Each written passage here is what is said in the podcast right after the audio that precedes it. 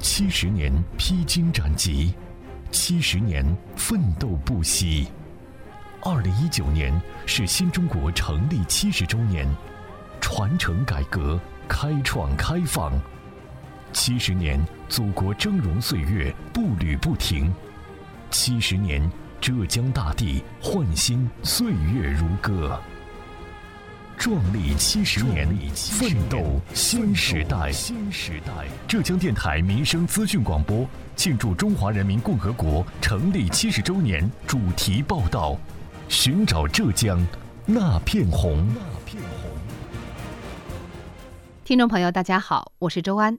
今天我们的“寻找浙江那片红”特别节目将会带您共同踏上传承浙西南红色革命精神。寻访美丽红色乡村的旅程，在昨天的节目当中，我们给大家介绍了温州泰顺四溪镇，用一条红军路串起了红绿旅。如果把当地的发展比喻为拥有红色基因村落发展的一点零版本，那么今天为大家介绍的丽水遂昌县王村口镇就可以用二点零版本来形容了。当地政府深挖红色文化。通过三色文化融合发展，争创全国红色旅游示范镇。王村口镇党委书记司科：红色文化、古色古香的文化，然后再是绿色文化，融入到我们整个集镇的旅游发展业态当中去，形成了一个别具特色的红色旅游风情小镇。正如思科所说，王村口镇是浙西南革命根据地，拥有丰富的红色资源。当你走进村中最为醒目的建筑——挺进师纪念馆内，身处于工作人员绘声绘色的讲解当中，我们仿佛回到了那段峥嵘岁月。口为中国的革命事业立下了汗马功劳。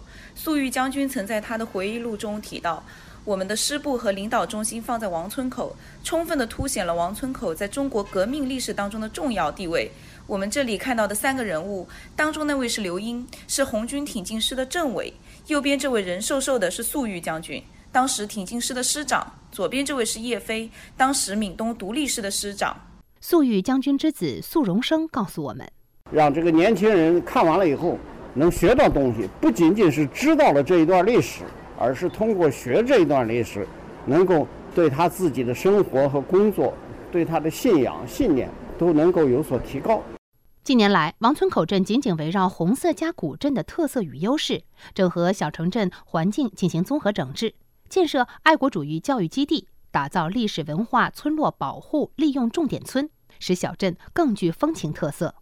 一九三五年，刘英、粟裕率领着中国工农红军挺进师，以王村口为中心，开辟浙西南游击根据地。那么这一段峥嵘岁月。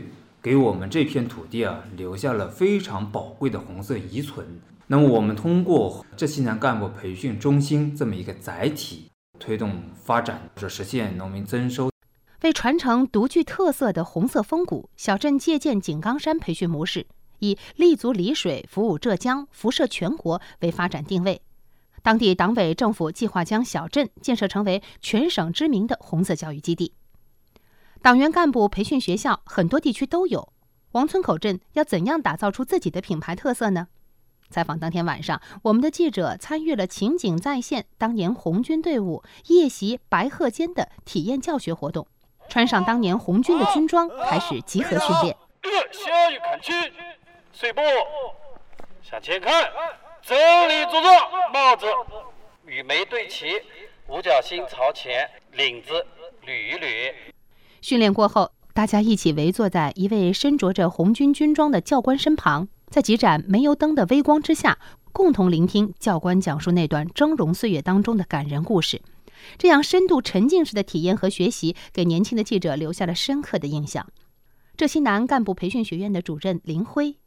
当地镇政府他对红色氛围营造做得比较好，因为我们这边是凭借红色、绿色、古色三色来吸引外面的一些游客，不管旅行团带过来的，包括一些散客的话，旅游这块的话是做的是相当好的。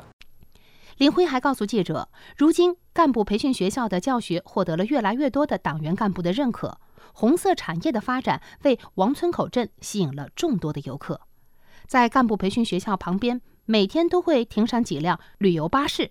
满载着从全国各地慕名而来的游客，潘先生带着孩子从上海专程来到这里参观。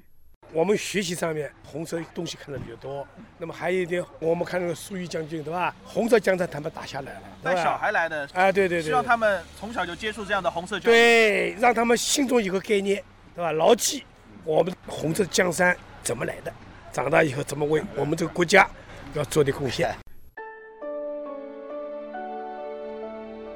壮丽七十年，奋斗新时代。浙江电台民生资讯广播庆祝中华人民共和国成立七十周年主题报道：寻找浙江那片红。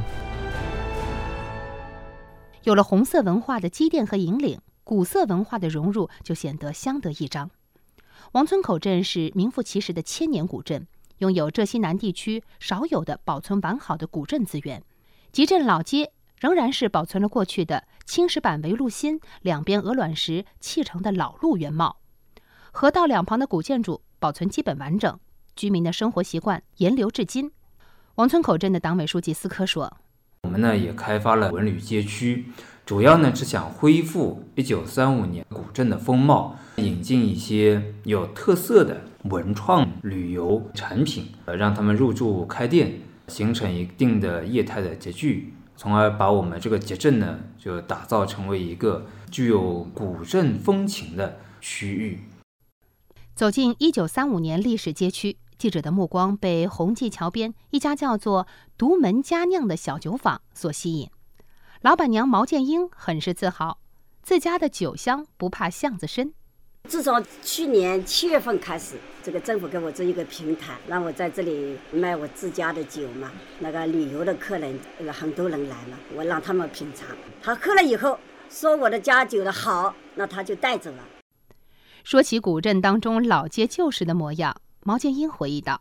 那是很早很早的时候嘛，九三五年，街上都是商铺，还有这个红旗桥上两边都全是卖东西的房子。以前我们老街跟这个桥上叫小上海的嘞。除了香气四溢的酒坊，古街还有众多售卖当地特色农产品的门店，这就是王村口镇党委书记司科口中的绿色产业。因为我们这边呢，生态环境非常的好，我们主要是有这么几款产品。一款是茶叶，我们这边的茶叶呢，海拔比较高，有一定的优势。第二个呢，就是我们的高山四季豆，这个销路也很好，十里八村都到我们这边来收购。第三个呢，就比较有特色了，就是我们的木槿花啊，有油炸木槿花、木槿花冻，可以一桌都是木槿花。我们希望实现两山的转换，真正实现农民的增收。关于王村口镇的建设成果，最有发言权的当属是第一次来到这里的游客们。说起几天的游玩学习体验，从上海远道而来的张女士和潘先生赞不绝口：“好啊，革命根据地怎么不好啊？卫生很好，人也亲和，山也好，水也好，人更好。”在二零一七年丽水市对辖区内的二十六个乡镇的考评当中。王村口镇获得了第一名的优异成绩，成为了丽水乃至全省的小城镇综合整治的样板乡镇。浙江大学社会治理研究院副院长沈永东：如何实现它的可持续化？这需要呢一个非常完善而有保障的体制机制，比如说如何保证社会资本能够有效运转。如何邀请我们人文专家来对你这所在的小镇呢进行人文历史这些方面的挖掘，创造它的人文价值附加值？如何引入一些互联网加的高科技手段带入到特色小镇建设当中去？这个我想是未来发展的非常重要的几个环节。如今，王村口镇塑造了美丽环境，完善了配套设施，培育了旅游业态，弘扬了红色文化。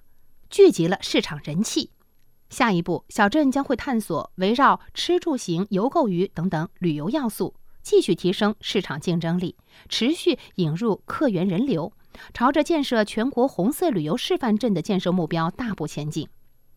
听众朋友，今天我们的节目就先到这里，下期节目我们将带领各位一同前往台州市平田乡，去感受一下桐树坑精神永不忘。绿水青山好风光。